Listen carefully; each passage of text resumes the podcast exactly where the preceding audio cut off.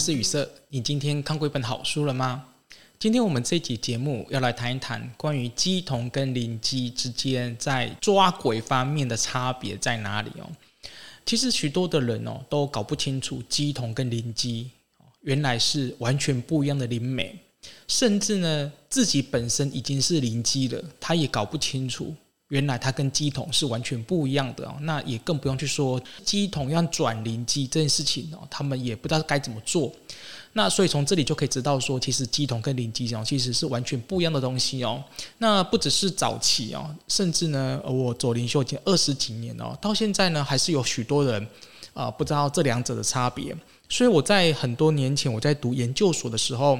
我在写论文啊，那就爬书了很多的论文跟书籍，那也慢慢的去找到两者之间的差别哦。那对于这个议题，如果有兴趣的听众朋友，可以去看《灵修人关键报告》还有《灵修迷思》这两本书。这两本书里面其实都有把这个灵机跟机统哈这个最大的差异性，呃，都已经把它条列的呃写得很清楚了哦。呃，如果你自己本身不管是机统还是灵机也好哦，你自己本身的定位要很清楚，那对于自己的修行有绝对大的帮助。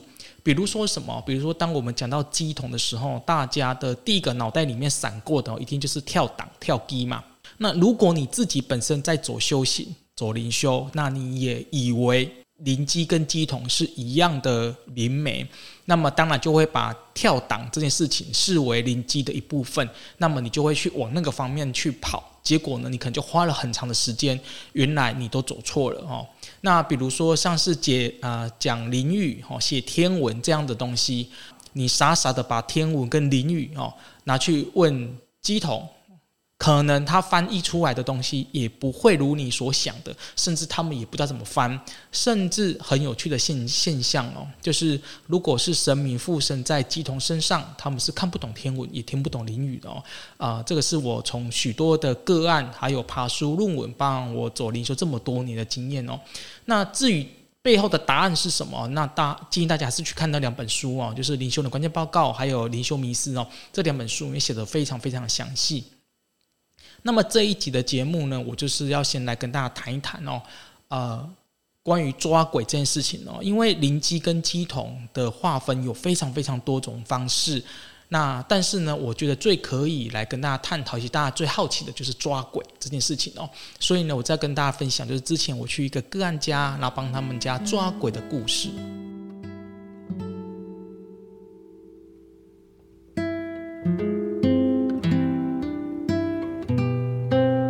这个个案呢，他带他女儿来找我，那来通灵问事啊、有许多次的时间哦，因为他们的精神状况一直都很恍惚，而且常常会有那种严重的嗜睡。那我处理了一次两次之后呢，都没有发现什么的异状。可是处理久才发现说，诶，这个呃昏睡啊嗜睡背后好像有其他的问题。然后有一次在帮他们临疗的时候呢，就发现说，哎，他们家好像有不干净的东西，就是我觉得好像这个有一个盲点哦在后面，所以我就说，那我们来去你家看看哦。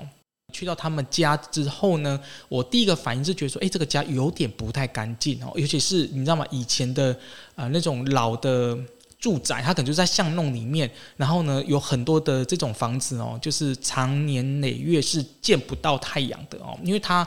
巷子很深很很深哈，然后或者是这个道路可能只能有一部车的出入，所以你根本没有办法，就是哦太阳可以直射直射在里面。所以我进到房子之后，觉得就是有点阴，但是不会到有不舒服的感觉。一楼先看完，我们想说，那因为它房子不高嘛，想说从二楼直接往下来处理。是我们邻居在处理事情上面来讲，就是先把呃。后天意识先退掉，然后换成元神意识，就转换成元神意识。那这个这个程序哦，是很多人不知道，而且我们也不太会去跟别人说。外观看起来是看不出来的哦，就是我们的后天意识退掉，换成元神意识，其实没有说是没有人知道的。好，那当我从一楼要走上去的时候呢，突然的哦，感觉到一阵风吹了过来，然后我突然的有一种画面闪过，就是诶。怎么有两个人哦？从我上从二楼这样子奔奔跑下来，速度太快了。然后我突然有点愣住，因为突然就像一阵风一样。那我当下也没有多说什么哦，然后就哦上到楼上去，然后上到楼上去的时候呢，我就先处理一间房间啊，然后在处理之后呢，我就一直看到有一个人哦，一个男生哦，在这个房间里面，而他所站的位置就是在呃睡觉的床尾的位置，他就站在那边。那因为他的床尾跟他的墙壁哦几乎很贴近，所以呢，那个人哦，应该是说那个鬼哦，根本就像是一张纸一样啊，薄薄的，就贴在床尾跟墙壁的中间的缝隙当中。然后呢，我就一直觉得，诶，这个人为什么一直站在这边？很清楚的一个人，但是不是看见哦？我们邻居在处理这个阴的的事情上面呢，不是看见，就是一个很清楚的感觉。好。我就先问了这个这个个案啊，我就说：那你平常有很多梦吗？哦，那因为我问的太突然了，所以他就愣住了。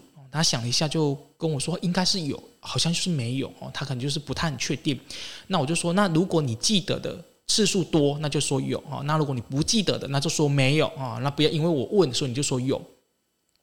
那后来他才告诉我说，其实有梦过了，就是好几次。然后呢，都是有个男生，但是他没有很把他放在心上，因为就当成一场梦嘛。然后他就问我说：“啊，那你怎么会问这件事情呢？”哦，我就说，因为我看到有个男生，他就站在床角的这个位置。那我不知道为什么，他就站在那边。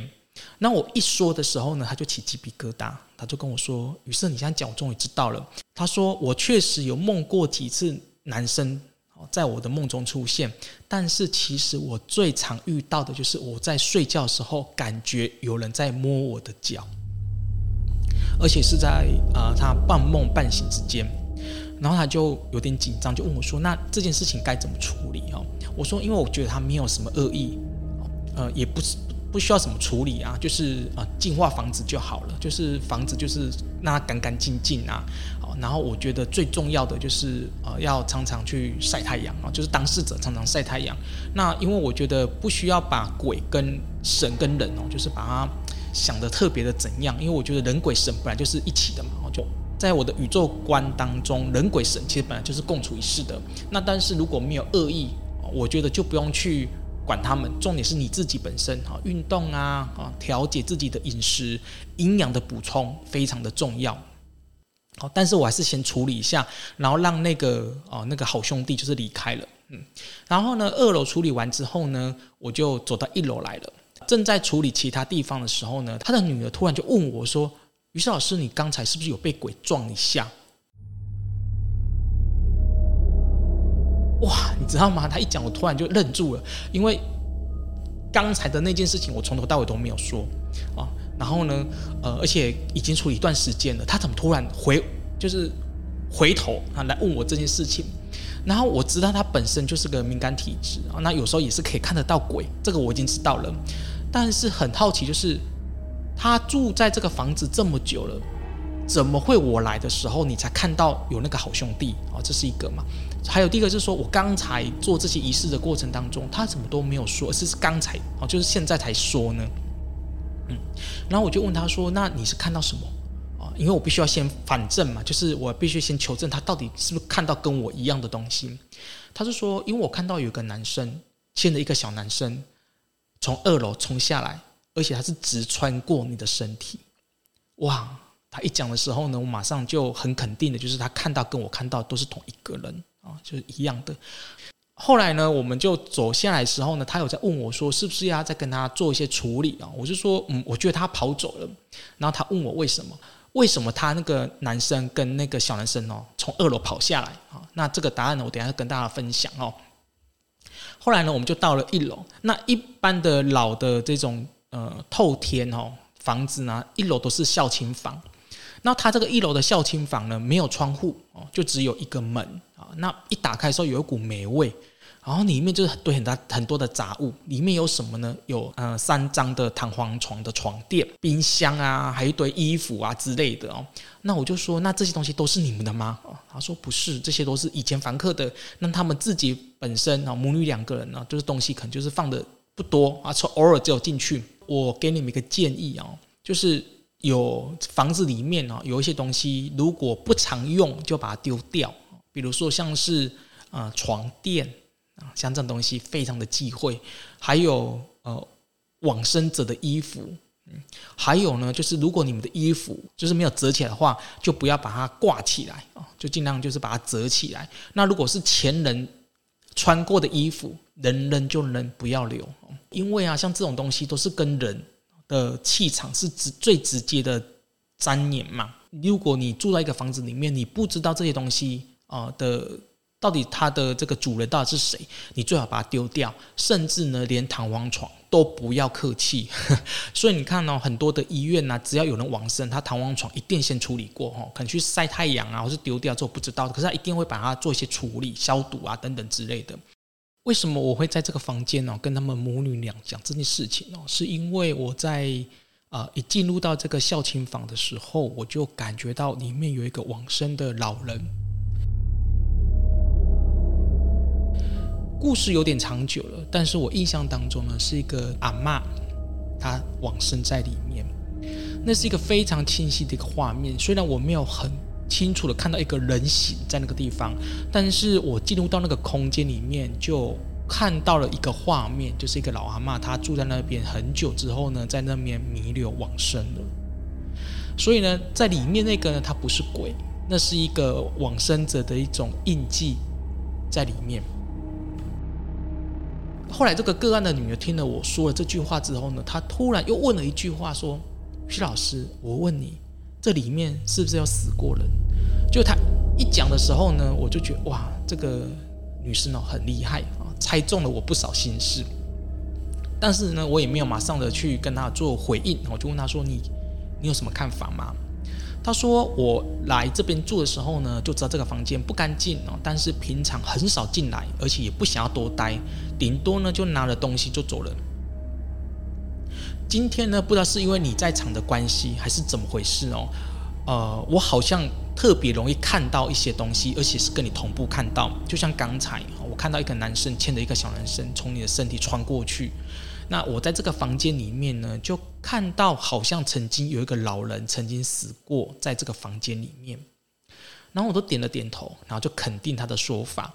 好，那我就拿了这个呃，我们林园院卖的这个艾草嘛，哦，就是艾草哦，剪，然后艾条，把他们的母女两个全部都浸过一次。好，那我就跟他们分析啊，这个整个的这个我们灵乩在处理鬼的这件事情。这个可能很多人不知道，但是呢，呃，我觉得如果你对灵修有兴趣哦，其实应该多多了解哦。第一个呢，就是刚才有说嘛，我们灵乩在处理事情上面呢，一定会把后天意识退掉，然后换成元神意识出来处理事情。我们不会靠自己的元神意识在处理事情，这是第一步。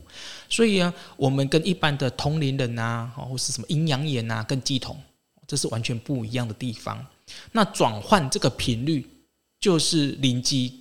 最奥妙的地方，嗯，第二呢，就是当我们转换元神意识的时候呢，在场的人如果本身已经是敏感体质的，或者是他对修行有兴趣的人，就很容易的启发他们的元神，就像这个个案的女儿一样，她平常只是感应得到，然后她在这个房间，她今天睡了很多年哦，住了很多年，她从来没有看过，呃，就是往生者或者是这个。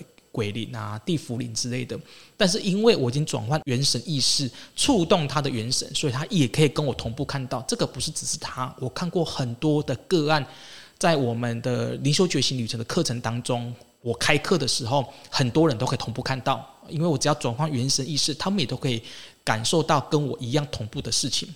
那第三个呢，也是灵机跟机童最大的差别，就是我们灵机呢，在处理事情上面呢，我们不会拿法器，所以呢，我刚才分享故事里面呢，我也没有拿桃木剑，也没有拿罗盘，也没有拿什么叮叮咚咚的任何的法器。